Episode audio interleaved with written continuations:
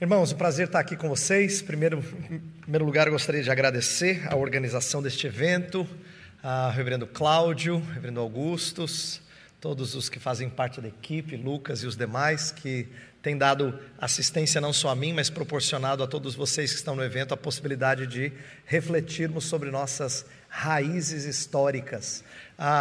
O Dr. Alderi, que é meu colega no Jumper e um professor de história há mais tempo do que eu, diz que às vezes estudar história da igreja é meio que o primo pobre da teologia.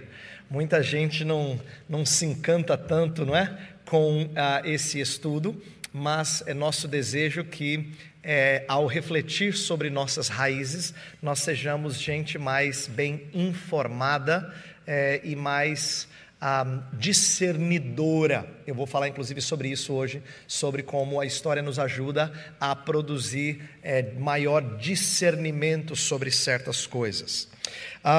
antes de falar do meu tema em si, eu tenho aqui a incumbência de brevemente mencionar os livros que a biblioteca, a, a livraria tem aí, a, de minha autoria. Eu não vou falar muito, mas O Triunfo da Fé é um livro que eu publiquei lidando com o problema do mal. Reverendo, se o reverendo Augustus falou sobre o ataque que muitos ateus trazem ao é, a confiabilidade dos documentos é, do Novo Testamento, esse livro lida um pouquinho com o ataque que ateus fazem ao problema do mal não é? Que é um argumento constantemente levantado para dizer a fé cristã ela não é não faz sentido. Então eu estudei o livro de Abacuque e Abacuque é alguém perplexo. E por ele estar perplexo eu acho que tem muita coisa interessante para a gente aprender ah, é, que, que nutre nossa fé sem deixar de dizer que essas coisas são complexas, sem deixar de ter a sensibilidade de reconhecer os desafios, mas confiando no nosso Deus e na maneira como Ele está conduzindo a história. Então, o Triunfo da Fé é um estudo de Abacuque para falar sobre o problema do mal. E o outro é Tomando Decisões segundo a Vontade de Deus, que é ah, um título já autoexplicatório e que lida com ah, um caminho de sabedoria. Para muitas pessoas, tomar decisões é algo muito místico e difícil. Ah, para outros é fácil, Deus fala direto ao meu coração. E eu tento mostrar no livro como os dois são bastante enganados por aquilo que a Escritura diz sobre o processo de tomada de decisões. Então, se você quiser refletir sobre a maneira como a Bíblia nos encaminha por trilhas de sabedoria, essa é uma sugestão, tá? Dito isto, eu quero lhes apresentar então o meu tema, que é ah, sobre Jonathan Edwards e a formulação evangélica das emoções. Eu vou dar uma aula de história, mas no final eu quero fazer conexão com alguns textos da Bíblia para a gente aprender com esse tema, tá? A razão pela qual eu escolhi falar de Edwards, na verdade, quem escolheu mesmo foi o Reverendo Augustus. Quando eu lhe dei algumas opções, ele falou: Edward Júnior, fala de Edwards. Ah, eu tenho a responsabilidade de lá no Andrew Jumper. Um, coordenar o centro de pesquisas, né? Jonathan Edwards é um centro vinculado a, ao centro Jonathan Edwards lá da Universidade de Yale. Yale tem um, um, centro de pesquisas, proporcionou a centros ao redor do mundo, e o único centro na América Latina está lá no Andrew Jumper, em São Paulo. Então, nós temos o privilégio de ter em terra brasileira né, um vínculo aí, mesmo que distante, com o centro Jonathan Edwards original lá de Yale, da Universidade de Yale, onde Edwards estudou quando era jovem. Ainda era um colégio bem ah, pequeno e promissor, mas não era a grande Yale que a gente conhece, que se tornou tão renomada depois. Então, por eu estar vinculado a esse centro, então, vez por outra, eu falo sobre o tema de Jonathan Edwards, e hoje eu quero falar algo que, de certa maneira, é meio ah, diferente do que eu tenho exposto em outros lugares, porque eu quero que a gente pense sobre qual é o lugar das emoções na vida cristã. Qual é o lugar das emoções? Isto é, o, o que que, qual é o papel delas? É, é, como é que elas são válidas ou não são válidas? É, o que que é prudente, o que que não é prudente? Ah, o que que a gente pode endossar e o que a gente não pode endossar? E quando o assunto é o lugar das emoções na religião, Edwards é considerado uma autoridade. É, ele teve experiência com avivamentos lá na América colonial, antes dos Estados Unidos serem uma nação independente, não é?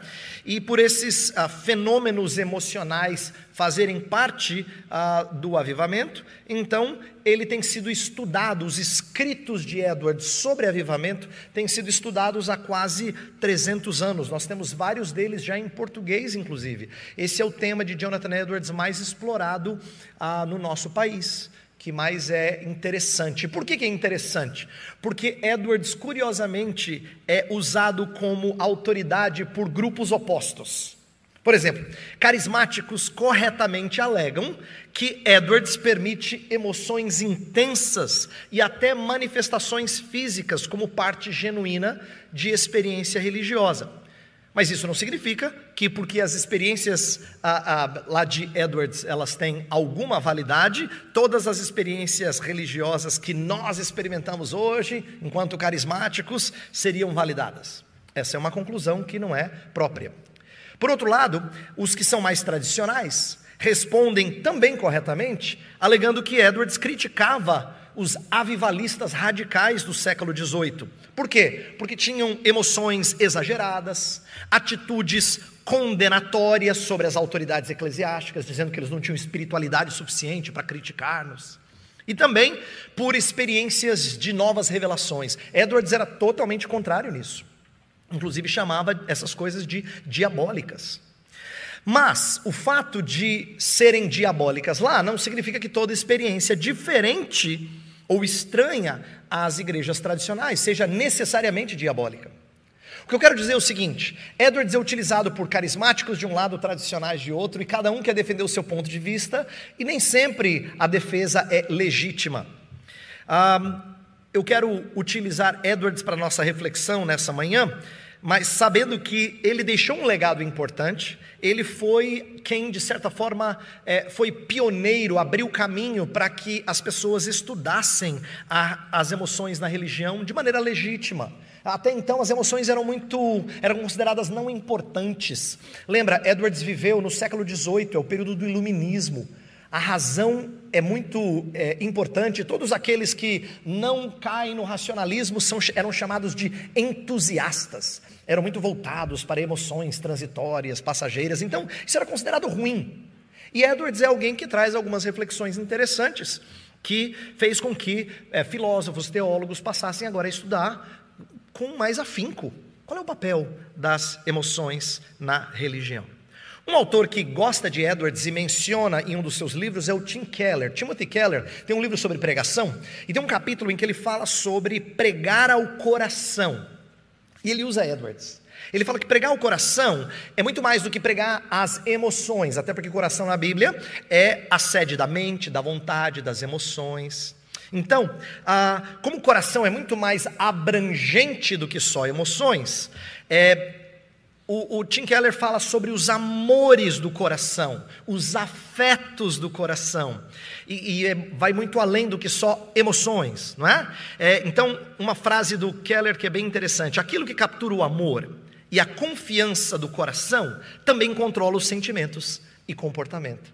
Olha como ele diz: aquilo que ganha o seu coração, que captura o seu coração, necessariamente mexe com os seus sentimentos e mexe com o seu comportamento você vai sentir e andar em conformidade com aquilo que o seu coração ama, com aquilo que o seu coração abraçou, não é? Então, ao introduzir essa ideia de pregar ao coração, Keller faz referência ao Jonathan Edwards e a sua obra mais importante sobre esse assunto, chamado Afeições Religiosas. Vou falar dela um pouquinho mais adiante na palestra. Mas antes de falar sobre as obras de Edwards e a, e a e a investigação que ele fez sobre isso, deixa eu resumir brevemente como é que Edwards falou dessa palavra afeições relacionado a avivamentos, né? quais foram os avivamentos que ele experimentou e, e começa a desenvolver uh, o tema das afeições. Eu vou usar bastante essa expressão de Edwards, essa palavra de Edwards nessa palestra.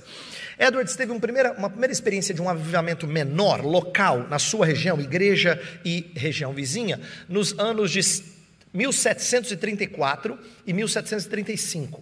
Foi cerca de seis meses de duração, ele fala, um período muito marcante, com muitas conversões, com grande interesse de jovens em refletir sobre vida com Deus, né? deixar os, os as diversões mundanas e passar a realmente zelar por vida cristã. Ah, aumento do senso de pecado, as pessoas estavam mais cientes da sua pecaminosidade e um constante apelo ao socorro divino.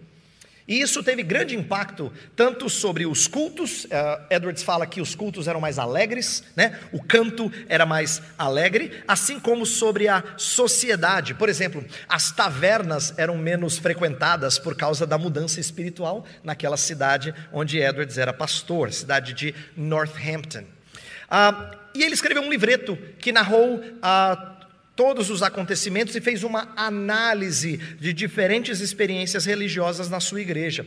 E aí começou a carreira de Edwards de ser um analista dos avivamentos. É curioso isso, porque Edwards entende que isso é importante e a gente vai aprender que ele não vê isso como menos espiritual.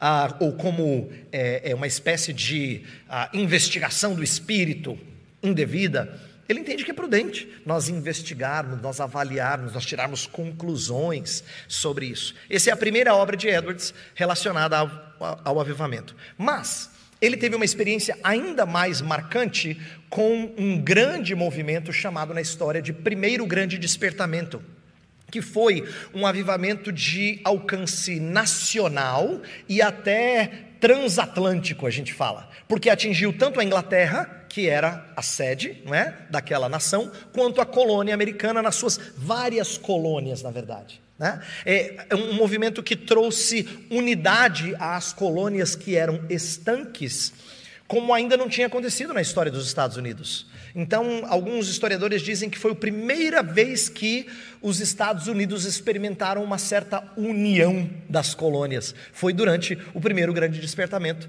ah, no qual Edwards foi um dos protagonistas foi uma das figuras mais importantes e certamente o principal analista dos fenômenos que aconteceram naquele avivamento. E ele discursou é, delongadamente sobre afeições, escreveu livros que nós temos hoje em português, ah, por exemplo, existe ah, ah, um livrinho chamado a obra do Espírito, Sinais de Autenticidade, publicado pela Vida Nova. Recentemente ela publicou a maior obra chamada Afeições Religiosas. Ele fala bastante sobre isso. E um, com isso, Edward se tornou então um investigador, um avaliador, um discernidor de experiência religiosa. Então, Feita essa introdução, eu gostaria de explicar a vocês o que eu pretendo fazer para nós aprendermos com Edwards. Eu quero começar oferecendo um rápido panorama do contexto intelectual de afeições que ele herda. Vou falar bem pouco, sem entrar em questões técnicas. Depois, a gente vai falar sobre como afeições eram importantes na sua vida pessoal, em alguns dos seus escritos para chegar no primeiro grande despertamento, onde, onde houve uma certa polêmica em torno das emoções, e como é que Edwards, então, a trata dessa polêmica. E aí, feita toda essa é, é, esse panorama do pensamento de Edwards, a gente vai terminar com algumas lições bíblicas e teológicas para a igreja contemporânea, tá? Afinal de contas, eu quero mostrar como Edwards é um dos pioneiros em pensar sobre esse assunto e nós podemos aprender com esse teólogo do século XVIII. Então, um pouquinho sobre o contexto de Edwards, que Edwards herdou com respeito a falar desse assunto de afeições, tá? Primeira coisa é que afeições era uma, uh, era uma referência a alguma coisa mais forte do que simplesmente emoções. Emoções, a, a palavra mais comum usada e herdada dos gregos eram as paixões. E paixões era uma palavra muito carnal muito humana, muito voltada para as necessidades físicas e materiais. Então, para os gregos que frequentemente olhavam para a matéria de forma negativa, você tinha que controlar as suas paixões. Então, as paixões não eram vistas de maneira nobre. Afeições já diziam respeito aos seus amores né? Dizia respeito a alguma coisa mais forte. Então, Edwards vai falar também de afeições e de paixões, às vezes distinguindo de maneira bem clara, às vezes não discorrendo delongadamente, mas ele herda um pouco dessa linguagem desde os gregos e que permeia ao longo da história da igreja. Edwards também era um herdeiro da teologia puritana e os puritanos falaram muito sobre a vida cristã experiencial. Essa palavra significa uma vida experimentada, de, de vida cristã, não só intelectualmente sã, mas vivenciada, não é? E os puritanos eram muito zelosos com respeito a isso, e Edwards é alguém que foi treinado nessa tradição, leu autores dessa tradição e foi é, influenciado em casa, na escola e no seu próprio estudo. Uma das coisas que a gente vê Edwards fazendo, que é bem típico dos puritanos, é gastar tempo devocional na chamada prática puritana de meditação de parar um certo tempo, não é meditação zen, não, tá? Quando a gente ouve a palavra meditação, a gente faz associações que não são boas. A grande diferença entre meditação cristã para meditação de outras religiões ou filosofias é que, principalmente os orientais, acham que meditar significa esvaziar a mente. A Escritura diz: nada disso.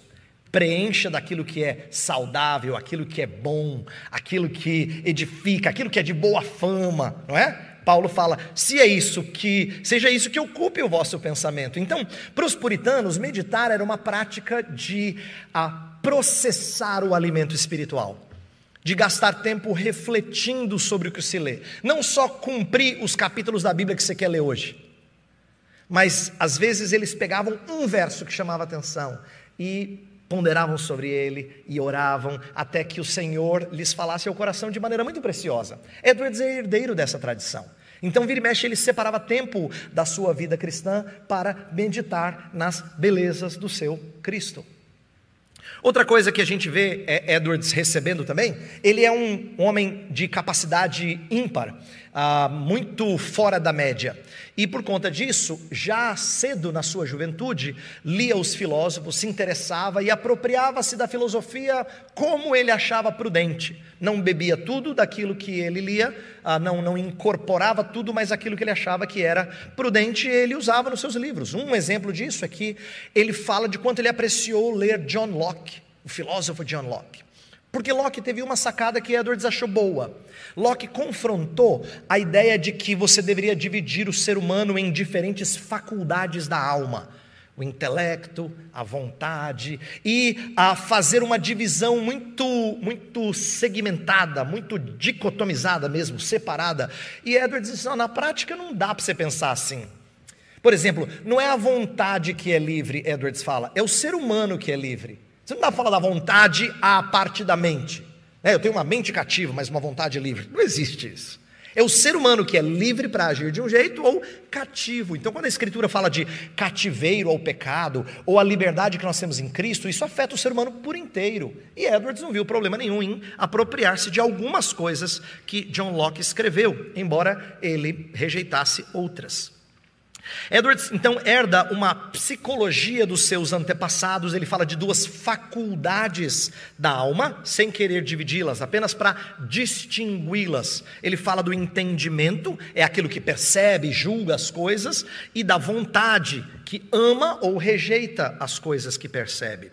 Ah, o Tim Keller, no livro que eu mencionei sobre pregação, ele afirma que vontade é o termo para essa segunda faculdade quando ela está envolvida em ação.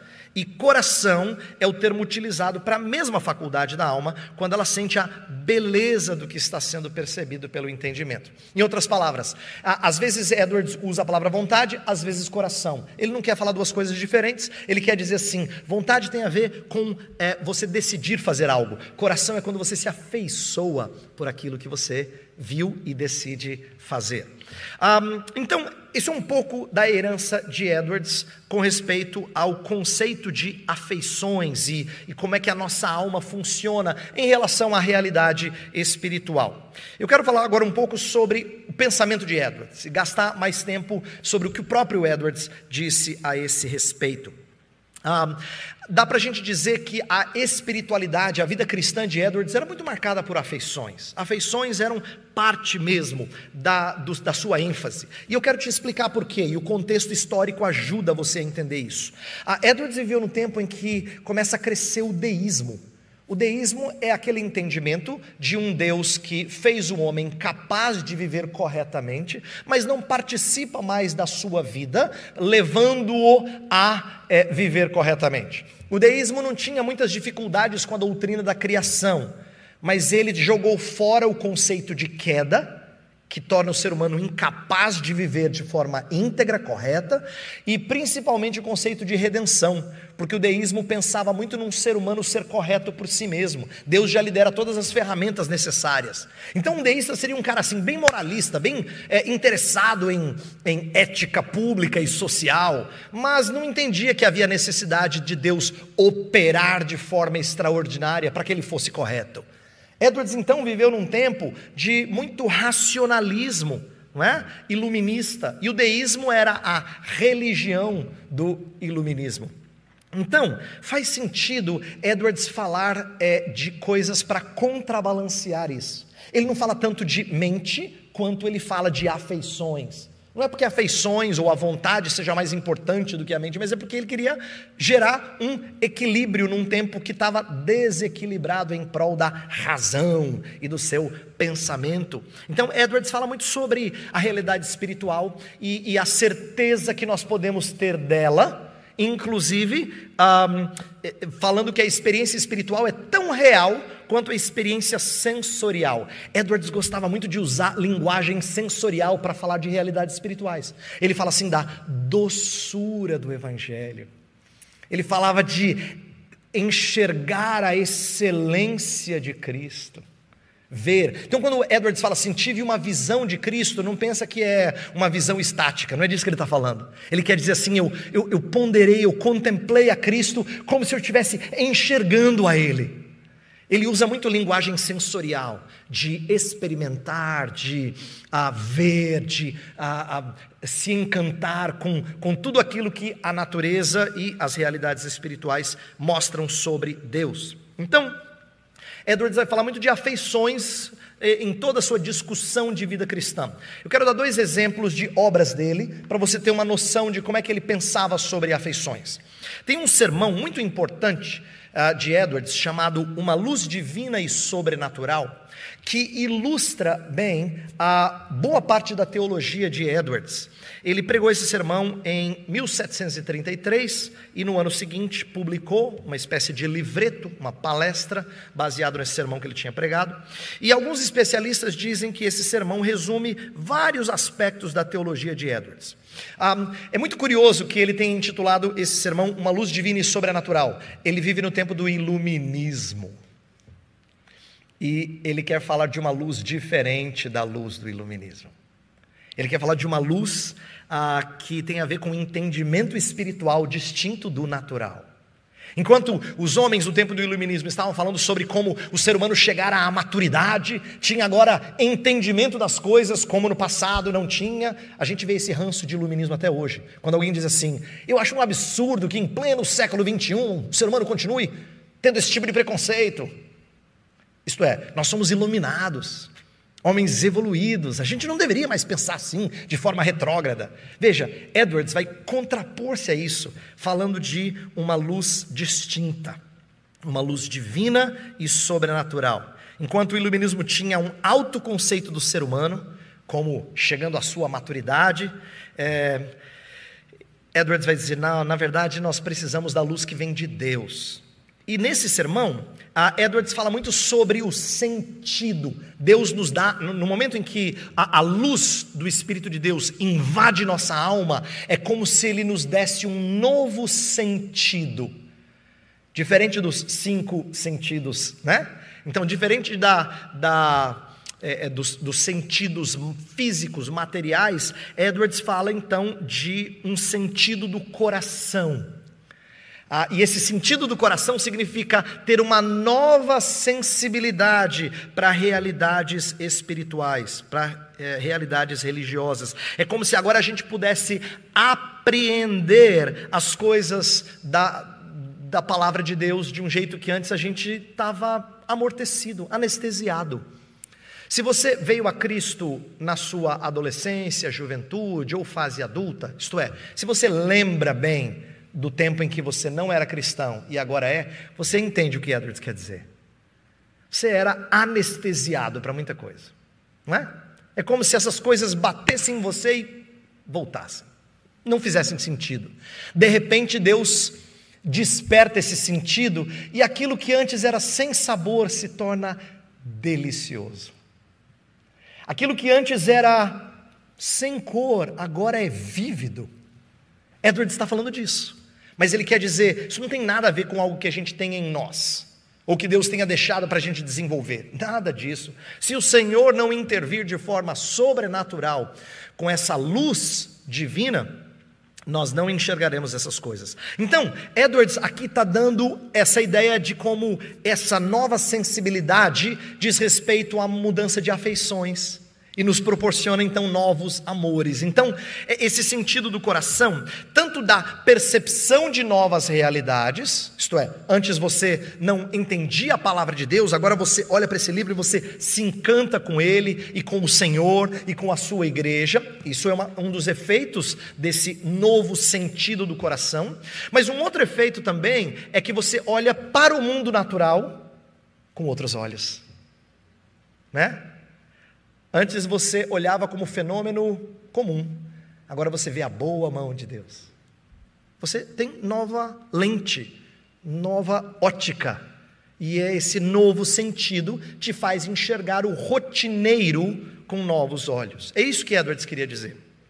Um outro escrito dele, que ele trata bastante das afeições e da, uh, dessa sensibilidade para as coisas do Senhor, é um escrito pouco conhecido nosso no Brasil, mas que é muito precioso. Chama-se Uma Narrativa Pessoal. Na verdade, foi uma espécie de autobiografia espiritual que ele escreveu a pedido do seu genro. Isso era comum nos dias dos puritanos. É, quando uma igreja queria, assim, ter certeza que você estava pronto para professar a sua fé, às vezes eles pediam para você contar a sua história e como é que Deus moveu você até Ele. Então as pessoas escreviam uma espécie de documento que era apresentado, dizendo assim: Olha, eu era assim, assim, assim, o Senhor Deus me alcançou assim, hoje eu entendo isso, eu vejo isso, eu amo essas coisas. Então era uma espécie de autobiografia, não necessariamente para ser publicada, mas era um, evento, era um documento semi-público, porque era para mostrar para outros, para que outros fossem encorajados com a realidade daquilo que Deus fez na sua vida. E Edwards faz isso a pedido do seu genro, ele escreve então um relato das experiências espirituais eh, que ele tivera na sua vida. O intento era didático, era demonstrar santos anseios, santos afetos. E Edwards utiliza muito essa linguagem de afeições, ele fala do novo sentido, aquilo que ele já tinha dito naquele sermão que eu mencionei. Né? Nós temos um novo sentido quando Deus trabalha, trabalha no nosso coração. Ele registra vários momentos em que ele, ele chorou muitíssimo, ah, encantado com as belezas do Senhor. Então, ah, há muita coisa bela nessa narrativa pessoal. Uma das mais marcantes é que ele fala que houve uma mudança gradual na sua religiosidade. Edwards nunca deixou de ser religioso, nunca foi um ateu. Ele sempre foi criado num lar cristão. Seu pai era pastor, sua mãe, mulher temente a Deus, e ele foi educado nessas realidades e, e nunca as deixou de fato. Mas ele diz que por um bom tempo ele confiava nos seus próprios esforços para vencer as tentações. E houve uma mudança à medida em que ele passa a experimentar maior luz e percepção da graça. Talvez você já tenha passado por algo assim, ou esteja passando por algo assim. Quando nós lutamos contra as tentações com a força do nosso próprio compromisso, não demora muito tempo e a gente falha de novo. Pedro fez isso, lembra? Satanás te procurou, vos procurou para peneirar, Pedro, mas eu roguei por ti para que a tua fé não desfaleça. Ah, Senhor, não vai desfalecer de jeito nenhum. Eu estou contigo e não abro. Jesus falou: Ah, espera, hoje mesmo ainda. E para vergonha de Pedro, aconteceu mais rápido do que ele esperava. Seu compromisso estava ali, ó, mas não gerou a, a força que ele achava que teria. Por quê? Porque muitas vezes nós lutamos contra tentações baseado na força do nosso próprio compromisso e não na nossa percepção da graça de Deus na nossa vida. Edwards disse: levou um tempo, foi uma mudança gradativa, foi uma mudança de mentalidade. Não é que eu ouvi um sermão e disse: ah, entendi. Não, foi uma mudança de mentalidade gradativa. Ah, ele costumava se retirar para a mata, né, para uma região de bosque, alguma coisa assim, a fim de contemplar as realidades da fé. Tem uma, eh, um, um relato que eu vou ler brevemente aqui, eu achei muito interessante, só para ilustrar o que, que significa ter as suas afeições ah, é, é, moldadas pelo Espírito de Deus. Né? Ele fala: certa vez eu fui de cavalo é, para, a, para um bosque, e é, isso no ano de 1737. E aí, chegando num lugar, eu ah, cheguei, saí do cavalo, fui caminhar para contemplar o Senhor e gastar um tempo em oração. Ele disse: Eu tive uma visão. Aqui não é visão estática. Edwards usava linguagem sensorial, como eu falei a vocês.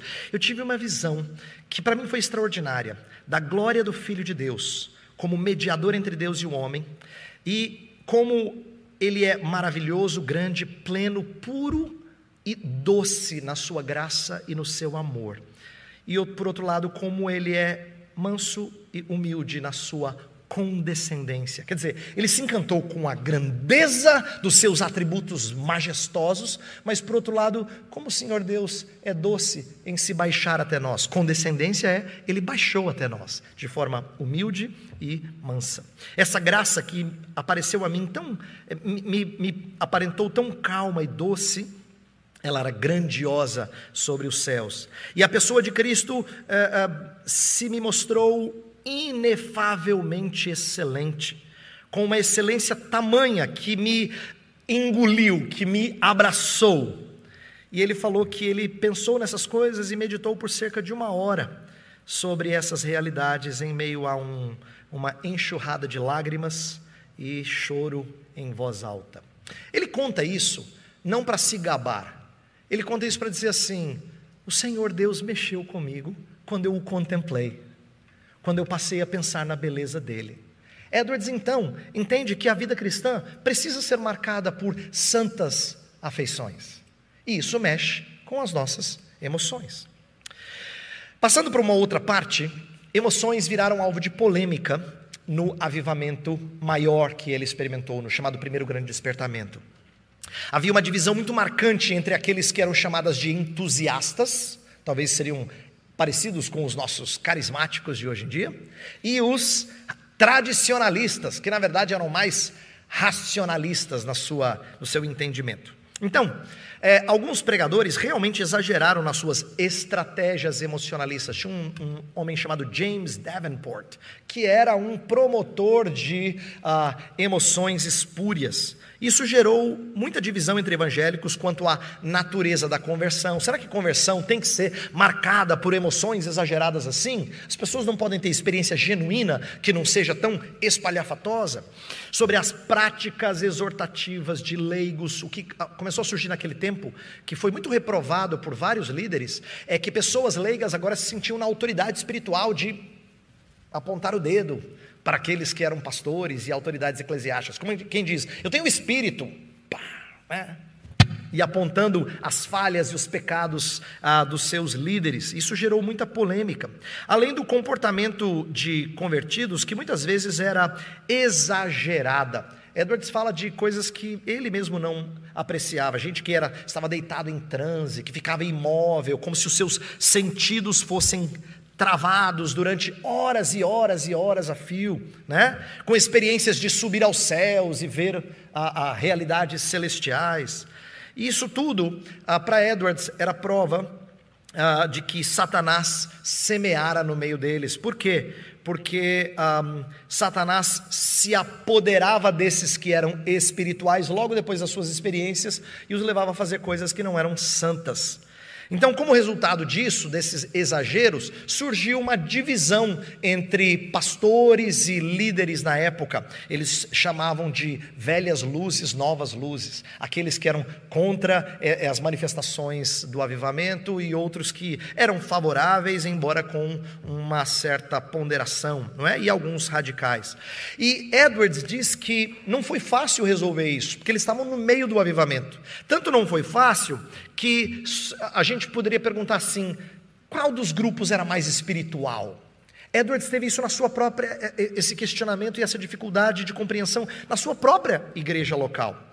Por exemplo, Um, ele diz que, é, à medida que os abusos, o, o, começo do avivamento, o grande despertamento, né, 1740, 1741, foi o começo do grande despertamento, as experiências eram muito saudáveis, ele diz, mas chegando perto do fim dele, havia muita coisa estranha. E sabe o que ele diz? Que essas experiências estranhas eram muito intensas e a sua própria igreja local começou a questionar se eles tinham mais graça de Deus do que eles. Porque as experiências na sua igreja, na igreja de Edwards, eram menos né, marcantes, ele, eles começaram a, a, se comparar e a dizer assim: eu acho que lá eles têm mais graça de Deus do que a gente aqui. E isso gerou um certo desânimo e abatimento em alguns, e, e muitas vezes a, a, um descontentamento. Então, Edwards teve que lidar com isso, inclusive na sua própria igreja local. O que que é. Qual é uma das coisas que ele conclui? Edwards então resolve falar sobre o avivamento, endossando as coisas que eram santas, que ele via como atuação do Espírito, sem, contudo, deixar de falar de atuação inimiga. Uma das coisas que surpreende na análise de Edwards, e isso não é muito ouvido no Brasil, é que Edwards não tem nenhuma dificuldade de dizer que avivamento é uma obra mista. Tem atuação do Senhor misturada com semeadura do inimigo. Ele não define como preto no branco. E é interessante isso, porque, ah, na verdade, praticamente tudo que a gente experimenta nessa vida não é preto no branco. Pecado está entremeado com nossas atividades santas em quase tudo que a gente faz. Se a gente fosse conversar sobre os seus sonhos para a próxima fase da sua vida, é possível que haja propósitos santos misturados com alguns propósitos um pouco egocêntricos. E quase tudo na nossa vida assim. Há uma mistura de desejos, anseios santos com ah, intentos que são mais voltados para nós mesmos. Isso é comum neste lado da eh, eternidade, não é? Então Edwards diz: olha, avivamento é uma obra mista. Satanás empurra homens aos excessos e extravagâncias, explora os seus sentimentos para despertar o orgulho, censura aos outros e impaciência. Mas ele entendia que Deus usava até isso para edificar o seu povo. Como? Deus permite as fraquezas do seu povo para evidenciar ainda mais que avivamento não procede de força e sabedoria humanas. O Senhor faz o que Ele quer quando Ele quer, tanto é que o primeiro grande despertamento terminou. Então, uma das coisas que Edwards ah, contribui grandemente é de que nós devemos julgar os movimentos espirituais, não através dos seus fenômenos imediatos, mas através dos seus efeitos finais na vida das pessoas envolvidas. Isso diz James Packer, analisando a obra de Edwards. Então eu quero agora sintetizar algumas coisas da sua principal obra, antes da gente concluir com algumas lições. A, a obra Afeições Religiosas foi a última grande obra de Edwards sobre avivamento. Ele escreve algumas coisinhas depois, mas essa foi a magnum opus, como a gente fala, a grande obra sobre o tema de avivamento e sobre as afeições, não é? é ele escreve essa obra baseada numa série de sermões que ele pregou em 1 Pedro 1,8, que fala da alegria indizível. Ah, né, uma alegria marcante. E ele vai falar então dessas afeições ah, religiosas. Ele diz que religião consiste de afeições. A Escritura coloca a religião nas afeições, a Escritura fala que religião tem a ver com temor do Senhor, isso é afeição, tem a ver com esperança, com compaixão, com zelo e assim por diante. Amor, que é a principal afeição religiosa. Ele apresenta exemplo de homens de Deus que foram tremendamente é, é, que demonstraram afeições. Você lê os salmos de Davi, você fala, está cheio de afeição pelo Senhor e pela sua glória. O próprio apóstolo Paulo, o seu compromisso não vinha de ser um homem determinado, mas de ser um homem impactado pelo conhecimento do Senhor Jesus Cristo. Ele narra isso em Filipenses 3. Ele fala: o que para mim era considerado lucro, eu joguei fora para conhecer a Cristo e o poder da sua ressurreição. Eu, eu, me deleitei nessas coisas, ele diz. E isso foi o que o moveu a ser o grande missionário. João fala demais do amor, não é? O próprio Cristo. Então, Edwards vai dando exemplos na Bíblia de como pessoas ah, ah, tementes a Deus, homens santos e o próprio Salvador, é, é, falavam de afeições como parte da religião. Então a ideia é não devemos rejeitar nem aprovar todas as afeições, mas aprender a distingui-las. É por isso que a, talvez a principal contribuição de Edwards com essa obra é elencar alguns sinais que ele dizia não são confiáveis. Não é verdade que com esses sinais Deus está trabalhando na sua vida. E outros que ele diz, esses são muito mais confiáveis de que o Senhor tem operado na sua vida. E ele elenca 12 sinais não confiáveis e 12 sinais confiáveis. E eu não vou falar de todos eles, eu quero só é, é, mencionar é, dois ou três de cada, de cada grupo, não é? Então, por exemplo, é, os sinais não confiáveis ou incertos. Olha só, ele diz assim: se a gente tem muitas emoções, tem gente que tem muita emoção e pode ser espúrio. Aí ele vai, em cada sinal, ele vai apresentando exemplos da história, exemplos da própria escritura. Ele fala: você pode ser impactado no corpo, efeitos no corpo, de uma maneira assim marcante, e ainda assim isso não se prova de que é o Espírito de Deus trabalhando em você. Satanás também pode operar essas coisas, e ele não tem receio de dizer que essas, essas marcas são enganosas. Uma coisa que ele faz, que, é, que ele fala que parece tremendamente contemporâneo, ele fala assim: se você tem muito gosto pela expressão de louvor, se você é a pessoa assim que se encanta com o louvor, isso mexe com você, não é sinal de que você está cheio do Espírito, necessariamente. Engraçado ele falar disso porque ele já experimentara, na primeira vez que ele passou por um avivamento, as pessoas cantando com alegria, e ele falou: Uau, Deus está trabalhando. Mas ele foi amadurecendo, e ele percebeu que muito daquilo era fogo de palha. Até porque as pessoas voltaram a uma vida desregrada não muito tempo depois. A gente se encanta, né? Vai para a igreja, louvor, tal, fecha os olhos, aquela conexão com Deus. Aí a semana, uma porcaria. Você fala assim: que afeição é essa que não me segura com o meu Cristo? Que, que eu estava sentindo lá na hora? Uma conexão para, aparentemente tão forte, e aí depois eu faço as bobagens que eu faço. Então, Edwards vai dizer: isso não é sinal de algo confiável. Mesmo se você tiver testemunhos comoventes, também não são sinais confiáveis. Aí ele lista lá os sinais que ele considera mais confiáveis, eu quero mencionar três. Ele fala assim: quando a gente está focado na excelência das coisas de Deus, isto é, quando a excelência de Deus é o nosso foco, aí você tem uma evidência de que o Espírito de Deus trabalha em você. Isto é, quando o Senhor te é belo aos olhos, mais e mais. Um, Edward está falando disso porque ele sabe que na Escritura, frequentemente, os homens de Deus foram mexidos nas suas afeições quando tiveram uma visão renovada do Senhor. Não é? Vamos lembrar de exemplos ah, do Antigo e do Novo Testamento, quando Isaías viu que o rei de 52 anos de reinado, chamado Zias, morreu. Ele vai para o templo para pedir: Senhor, o que vai ser de nós agora? Nosso rei morreu. Aí o que, que ele vê? O Senhor reinando. Aí ele diz que ele sai mexido, não é? Isso o move a fazer o trabalho difícil de pregar para gente que não iria ouvir mas ele o faz a partir de uma visão renovada de Deus. Mesma coisa acontece com Abacuque. Abacuque fala: Senhor, não é possível que nossa nação vai ser destruída por gente ímpia.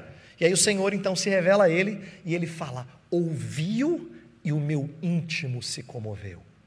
À sua voz tremeram os meus ossos. Uma visão renovada de Deus. E aí ele termina com as palavras mais bonitas do livro: Ainda que a figueira não floresça, nem que haja fruto na vide. Quer dizer, pode estar tá tudo ruim, todavia eu me alegro no Senhor. Uma visão renovada de Deus mexeu com as suas afeições, percebe? Mesma coisa no Novo Testamento. A gente vê Pedro, pescou, pescou, pescou a noite inteira. Aí o Senhor Jesus falou assim: joga de novo. Senhor, de peixe entendo eu, mas como o Senhor é rabi, vamos obedecê-lo. E aí, na hora que ele lança as redes, Jesus resolve fazer com que todos os peixes da região pulem naquela rede. E Pedro entende de pescaria o suficiente para perceber que aquilo lá não era sorte.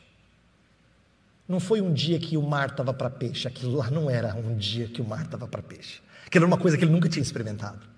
Qual é a reação dele? Retira-te de mim, porque eu sou pecador.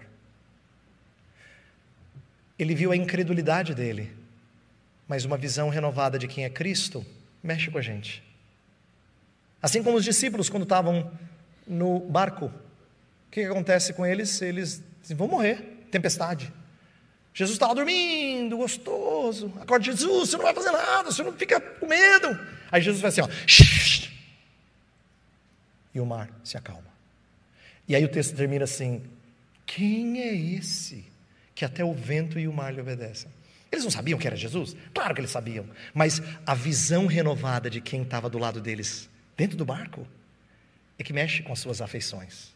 Então, Edwards falou: quando a excelência das coisas de Deus é o nosso foco, isso é prova de que o Espírito está trabalhando na gente. Uma outra, um outro belo sinal que eu quero destacar aqui, ele fala assim: quando a, a nossa fé é seguida de humilhação evangélica.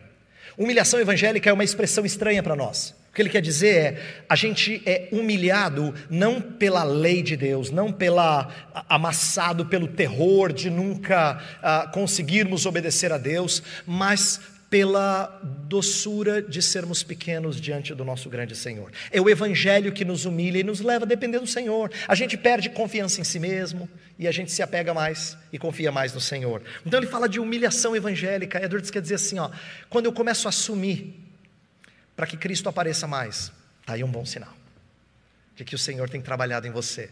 Quando você some, quando você aparece menos e o teu Salvador aparece mais, isso é um bom sinal. Por último, o principal sinal, e Edwards gasta tempo com isso, é a prática cristã. Ele escreve no seu último, décimo segundo sinal, ele escreve mais do que todos os outros para mostrar que a nossa vida testifica de que o Senhor tem trabalhado em nós, não é? Então, por que ele está falando tanto de afeições? Eu falei, eu falei de afeições aqui sem explicar exatamente. Eu quero fazer uma ponte com emoções antes da nossa conclusão. Olha só, afeições para Edwards são aquilo que te move a vida cristã, são os motores da alma, as molas motoras da alma. É aquilo que te move a fazer alguma coisa. É mais profundo que só sentimento. Você pode ter sentimentos que não redundam em nada. Por exemplo, quando você tem dó de alguém, você pode não fazer nada. Ah, eu tenho tanta dó. Por que você não faz algo a respeito? O sentimento vai embora rapidinho. Não é? Você assiste jornal, aí aparece uma catástrofe, você fala assim, ai que tristeza. Mas daqui a pouco passa os gols da rodada e está tudo bem. Alegria, né? Eles vão embora rapidinho. Eles não, tem, eles não mexem com você significativamente para você fazer algo.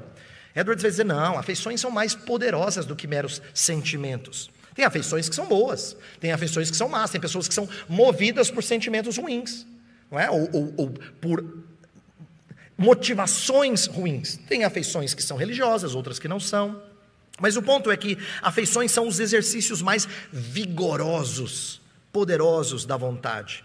São repletas de emoções, mas não são idênticas a emoções, não é? A emoções são apenas uma dimensão da experiência religiosa moldada pelas afeições. Mas as afeições moldam nosso pensamento, moldam nossas escolhas, não só nossos sentimentos. Emoções podem ser causadas por diversos estímulos físicos e psicológicos. Você pode ser impactado por alguma coisa e isso ser passageiro, não é? Você fica irado, mas isso não mexe contigo de uma maneira significativa. Elas não resultam numa mudança de comportamento marcante. As afeições, por outro lado, são muito mais duradouras, não é? Ah, elas e, e, elas e quando o Edwards vai falar de afeições, ele quer falar de afeições que são santas que às vezes são contrárias até aos sentimentos. Olha que interessante. Jesus não teve um sentimento de temor e de anseio de fugir da dor quando ele estava no jardim do Getsemane. Ele teve sentimento, Senhor, se possível, Pai, passa de mim esse, cálice. Mas as suas afeições ali são mais fortes do que os seus sentimentos. Então ele diz não para os seus sentimentos, a fim de dizer sim para o seu Pai. Por isso que ele fala: mas seja feita a tua vontade. Então perceba que às vezes afeições trabalham contrariamente a certos sentimentos. Por exemplo, você pode ter algum rompante de ira e depois e se conter e dizer: fecha a matraca, não fala, não fala, não fala. Porque você sabe que se você falar, você vai falar bobagem. São sentimentos que acabam sendo controlados por afeições mais fortes do que os sentimentos. Então perceba que não dá para a gente dizer que sentimento e afeição são a mesma coisa. Né? Afeição é mais duradoura, como eu falei, emoção é mais momentânea, superficial. É, afeição tem que ser coerente com aquilo que você crê, com as suas convicções. As emoções não, às vezes elas sobrepujam as convicções. Você pode acreditar que igreja é importante, mas você está com tanto medo da Covid que você fala, não vou à igreja. As emoções sobrepujando as suas convicções. As afeições, elas resultam em ações condizentes e elas envolvem todo o nosso ser: mente, vontade, sentimentos. Não é? Então, quando Edward fala de afeições, ele está falando de algo mais significativo. E, e, ele, e ele quer que a gente aprenda a discernir a nossa experiência. Uh, Edwards não repudia o valor da mente. Eu estou falando de afeição, de sentimento, a minha palestra inteira. Não é que Edwards fosse contrário à mente, pelo contrário, a mente é uh, tão importante que ela quem discerne a verdade e avalia a experiência dos avivamentos à luz da verdade. É, Edwards cria piamente que a, a, a, nossa experiência religiosa deveria ser investigada, deveria passar pelo escrutínio da palavra de Deus. Portanto, a, a gente não pode validar experiências religiosas por elas mesmas. Edwards não cria nisso. Ah, eu tive uma experiência com Deus, você não sabe. Não adianta você alegar que a experiência dá sustentação. Há muitos chamados ao ministério que chegam para os seus líderes e falam assim: Deus me chamou para o ministério. Não adianta você dizer que eu tive uma experiência com Deus, ela tem que ser validada por coisas que são detectáveis por outros. É por isso que Paulo fala assim: se alguém almeja o episcopado, boa obra almeja, mas você tem que ser isso, isso, isso, isso, isso. E começa a listar as características de alguém que vai exercer a função de liderança pastoral, de um presbítero. Não adianta você dizer, eu tive uma experiência. Ela não se valida, ela tem que ser averiguada, tem que ser investigada. E Edwards fez muito disso. Então, eu quero terminar mostrando algumas lições, eu destaquei só três, que a gente aprende com Edwards. O que, que, que, que essa história que eu resumi de maneira bem compacta aqui, é muito longa, é, o que, que ela nos ensina? Primeira coisa, nem toda afeição religiosa é válida. Eu creio que essa é uma lição importante. Nem toda afeição religiosa é válida. Enquanto a sociedade contemporânea opera sob a premissa de que todas as experiências são igualmente válidas, Edwards nos ensina que é possível ter experiência de enlevo espiritual e isso não ser genuíno. Né? Você se sentiu assim, quase no céu, conectado com Deus, e isso não ser espiritual. Um, Edwards nos ensina que qualquer experiência de dom espiritual, de milagre, ou qualquer outra é, é, maravilha experimentada, ela não é genuína simplesmente porque ela é religiosa. Ah, mas eu tive cantando louvores, pastor. Eu tive essa experiência ouvindo ah, ah, uma meditação uma oração, o que quer que seja. Existe mundanismo e paganismo mesmo durante atividades religiosas. Lembra que Jesus Cristo disse assim? Lá no fim, vão chegar para mim e vão dizer assim: Senhor, fizemos tantas coisas em teu nome, profetizamos, fizemos milagres. Aí ele vai falar: Nunca vos conheci. Veja que eles não apelam para atividades outras que não atividades religiosas. E, no entanto, elas são espúrias, falsas. Ah, mas eles fizeram em nome de Jesus, não importa, nunca vos conheci. Apartai-vos de mim, vós os que praticais a iniquidade.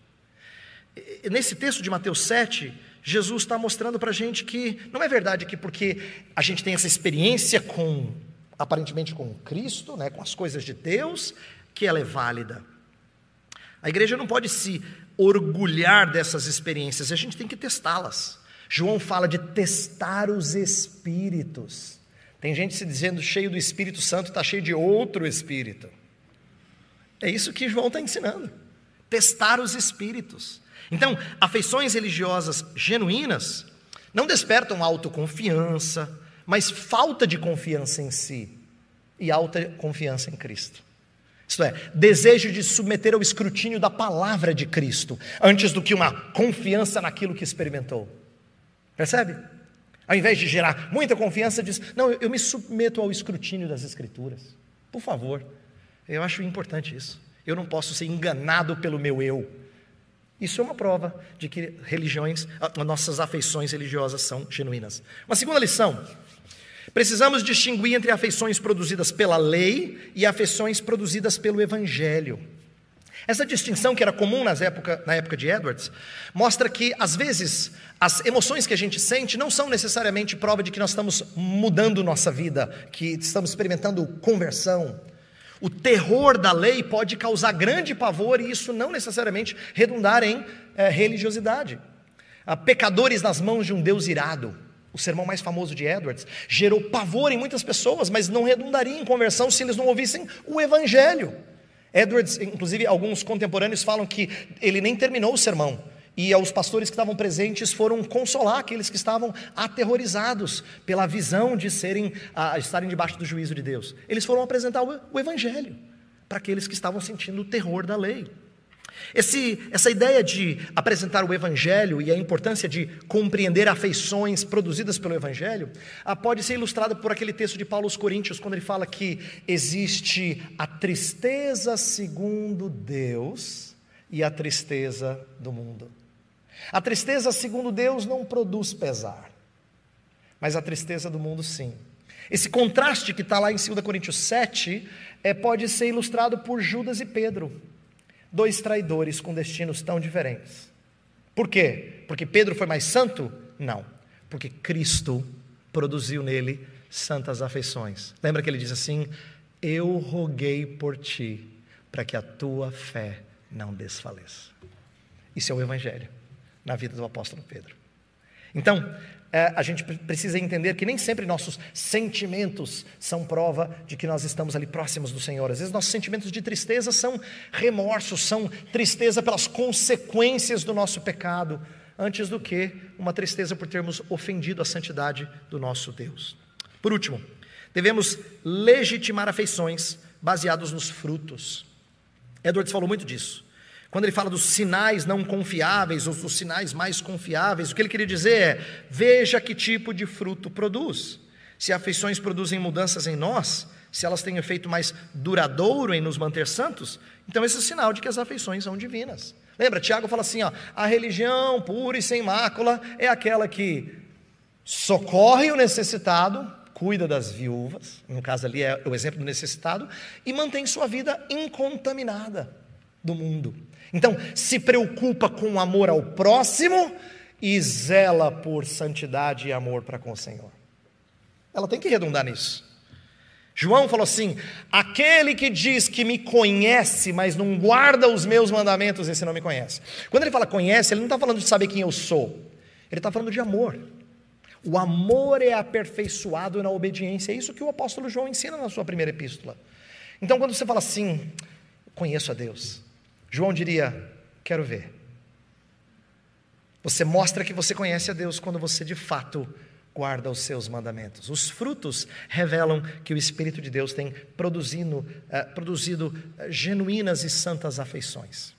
Minha oração é que você e eu sejamos não só trabalhados por Deus para que a gente eh, tenha santas afeições, mas que Deus nos dê a ousadia de sermos escrutinadores da nossa própria vida e da vida espiritual ao nosso redor, à luz da palavra de Deus, sem a soberba de sermos juízes de outros, mas com o desejo de promovermos aquilo que é santo, justo e bom, e não sermos enganados simplesmente pela ideia de que alguém tem fortes emoções por Deus.